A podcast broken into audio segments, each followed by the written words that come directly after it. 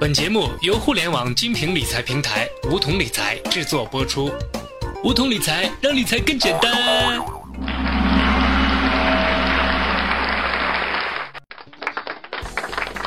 收听梧桐电台，掌握理财要领。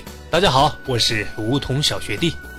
三月十六号，李克强总理在答记者问时被问到，工资月入八千块，实际到手的却不到五千，有三千多块都被缴纳了五险一金。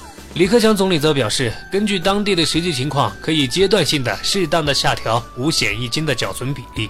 总的来说，就是让企业多减轻一点负担，让职工多拿一点现金。有人会感到疑惑，每个月扣的这些钱到底是为什么呢？真的有这个必要吗？社会保障又是用来干嘛的？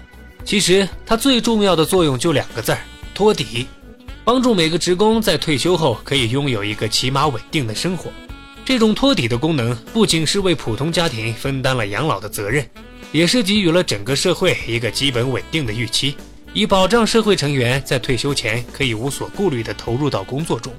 中国在改革开放后实行市场经济体制，尤其是许多国有企业打破了原本的大锅饭，原本计划经济时代的退休工资退出了历史舞台，社会保障进而代替实现这种托底的功能。从理论上说，社会保障的程度是与国家的财税收入密切相关的。换个角度说，社会保障、社会福利程度高的国家，其民众也肯定要承担更高的缴费义务。也因为如此，社保税费在收入中的占比肯定会更高。但从中国当下的实际情况来看，社保费率起到的作用及其给民众带来的福利，与其占工资收入的比例相比，就显得太不相称。刚才提到，中国宏观税负二零一四年时已达到百分之三十七，超过了发达国家水平，而福利保障程度显然又低于发达国家。这种状况理应进行调整。让我们来看看当前社保的现状：一个在北京工作的人，如果税前工资是一万，到手的工资就只有七千四百五十四点三块，而公司雇佣他得花费一万四千四百一十块，到手工资只有公司总花费的一半多一点。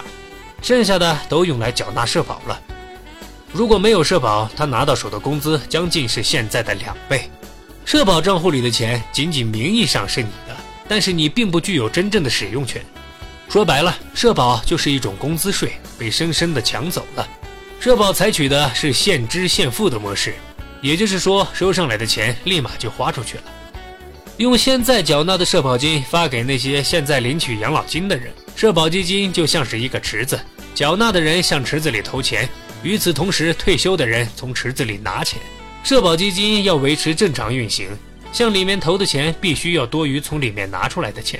但随着经济的发展，老龄化本来就是趋势，加之中国特色的计划生育政策，更加加剧了中国的老龄化形势。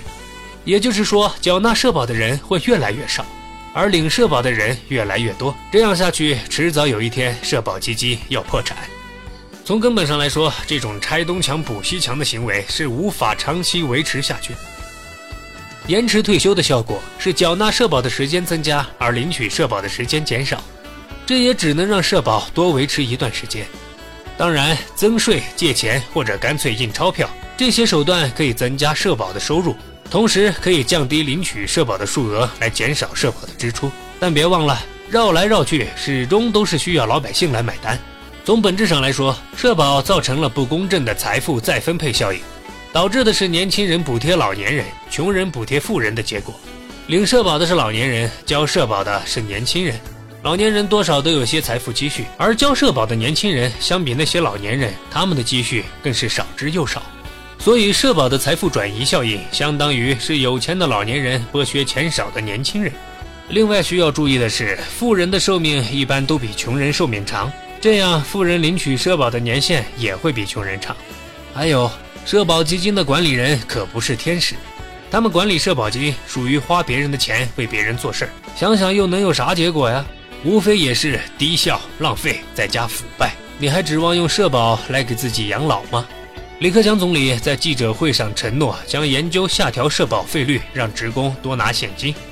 小学弟，我非常期待这种措施能够尽快出台。也希望政府财政能加大对社会保险的投入力度，加大国有资产划拨到社保基金的力度，为企业和个人减轻压力。归根到底，社会保障制度的设计是一项需要精密构思的系统工程，而社保费率的设定就像这架精密仪器的关键参数。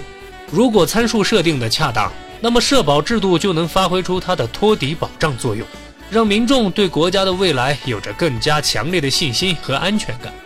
如果不恰当，就如我前面所讲到的，我们还需要社保干嘛呢？